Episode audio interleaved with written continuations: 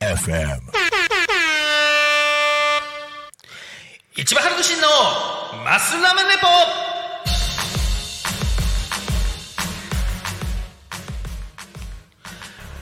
この番組は自称日本一ラーメンを食べてるアスリート市場が毎週土曜14時45分から55分までの10分間。ラーメンのことトレーニングのこと競技のこと時にはゲストを呼んでいろいろとこういう話をします。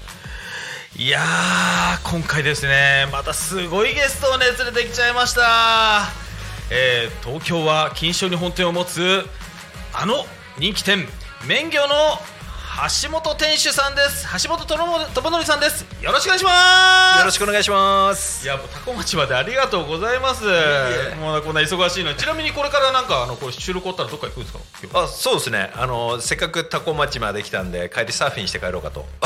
いいですね、なんかね、ラーメン作って、あはい。サーフィンして、もうすごいなんか、あの気さくですごいいい店主さんです。はい、ということで、あのまずですね、あの麺業と橋本さんについて、今日ね、あの一週目なんで、お伺いしていこうと思います。よろしくお願いします。よろしくお願いしますえっ、と、橋本さんなんですけど、あのまずね、あの麺業って言ったら、すごいなんか人気もあり、僕もあのすごい感動したラーメンなんですけど、あのラーメン屋になったきっかけって何かあるんですか？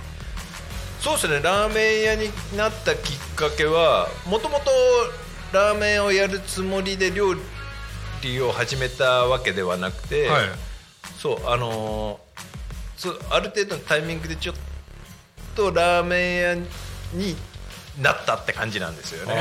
もともとねあの京成北部の方でマルハっていうお店で、はい。あの今も船橋の方であの結構展開されてるんですけど、はい。あのやられてますけどあの時からもう厨房に立たれてたんですよね。あもちろんです。ですよね、はい。であの噂だとあの実はあのあの有名なあの名屋武蔵はい。の系列店で修行されてたという話なんですけど、やっぱ実際そうなんですか？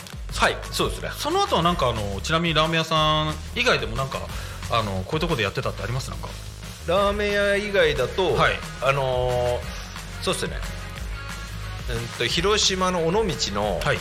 あのーはい。はい。うん、と割烹料理屋でうん3か月あのマンツーマンで、あのー修行させてもらって、はい。その後あれですねプリンスホテルはい。で5年ぐらい、あのーいろんな 3, 三ホテルうんを回らせてもらっていろいろ勉強させてもらいました。ああなんかあの今このガタイ僕もそうですけどガタイからするとなんかプリンスホテルとかなんかカッポ料理ってイメージじゃなかったんですけどやっぱ包丁の使い方はじゃあそこで覚えたいな。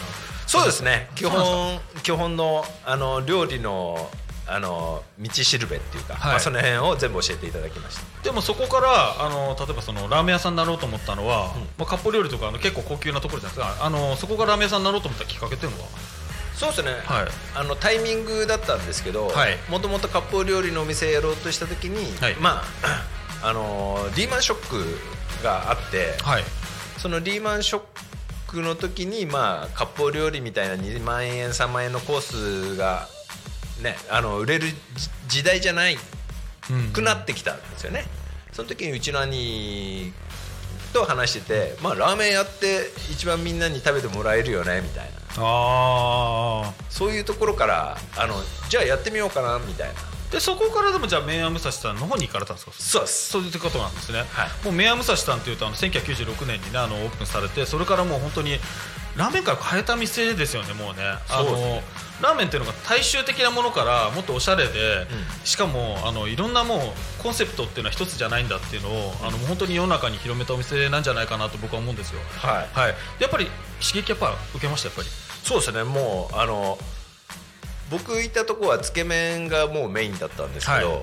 もうあのオープンの時からもう2 3 0人並んでて、はい。でもうもうオープンからずっと忙しい店で、えこんなのあるの？みたいな。そうですね僕もかなりショック受けましたね。2000年ぐらいから食べ始めてやっぱり麺屋武蔵っていうのもすごい影響力が強かったのとあとそのいわゆるお弟子さんというかそこ出身の方ってお店がそれぞれコンセプトがしっかりしてるんですよね、うん、なんかこれっていうのをちゃんと独自で持っていてそれでどんどんどんどんやっぱりあの人気を出してるお店が多かったんでやっぱり橋本さんもそのお一人なのかなっていうふうに思いますね本当に。あありがとうございます、はい、であのーさらにちょっとまたマルハの件はあのあれですねあの後ほどまたあのお伺いしようと思うんですけど、はい。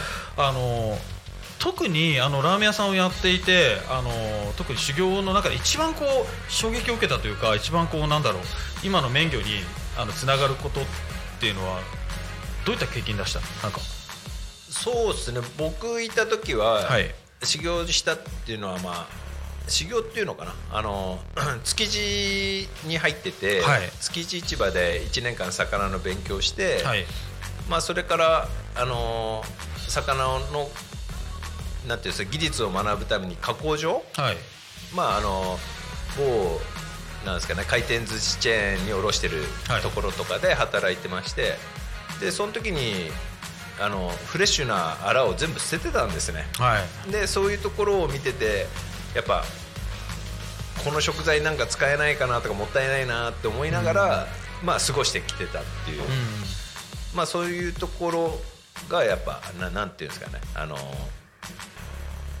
免許の走りっていうか。あー確か免魚もすごいなんかフレッシュなそのタイの旨味っていうのが、もうあの普通のそのタイの刺身とか焼いたものと以上にすごい出るじゃないですか、はい。あれはもう僕も衝撃を受けたんですよ、あはい、であのやっぱりじゃあそこからもう本当にヒントを得たというか。はい。もろそこっすね。もろそこだったんですね、はい。でもその中でやっぱタイっていうのはなんかいっぱいあるじゃないですか。ブリとかいろいろある中でやっぱタイっていうのはなんか、そうですね。タイってやっぱ日本でいうとおめでたいとか、はい。あのーもうお祝いの時に食べてたり、まあ、航空高級魚ですね。高級魚ですよね、はい。はい。一般的に言うとなかなか食べれないものが、まあ、加工場だともう山盛りのように捨てられてるわけですよ。もったいないですよねね。もったいないです、うん、確かにそうですね。あのでもあの免許の方では宇和島さんの,、ね、あのマダイを使われてるということで、はい。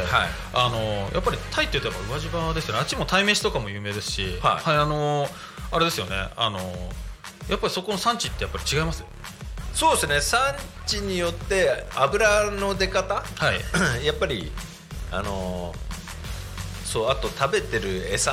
はい。でだいぶやっぱ違いますね。やっぱ違いますか、はい。ちなみに免許だとそのじゃあ錦糸商店であるとあのタイってどれぐらい使うんですか？何キロぐらい使うんですか？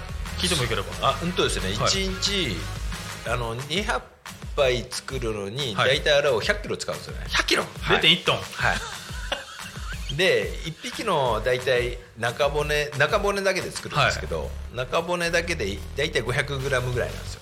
あーはいはいはいはいでやっぱ100キロに合わせてやっぱり200匹分ぐらいのアラを使って、200匹、はいえでも200匹に洗ってことは200杯200匹ですよね。そうそうするとあのあのラーメンの1杯に大体1匹分のアラが入っちゃってるってすすごいですよね。はい。そう考えると。わそうなんですよ。かりました。でえっとまた来週以降ですねあの今度はあのマルハっていうとあのもう本当にあの橋本さんで本当に成り立ってたとこあったんですけどそのマルハについてもはい。来週ちょっとお伺いしていきたいと思いますけどよろしいでしょうか？あもちろんです。はい、えー、それではですねあのもう話してるうちにすぐなんか時間過ぎちゃって僕もなんか興奮しながら喋ったんですけどあの皆さんいかがだったでしょうか？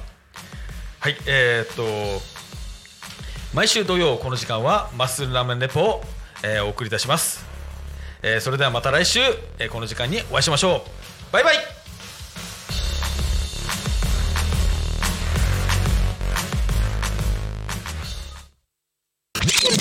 Talk Me FM.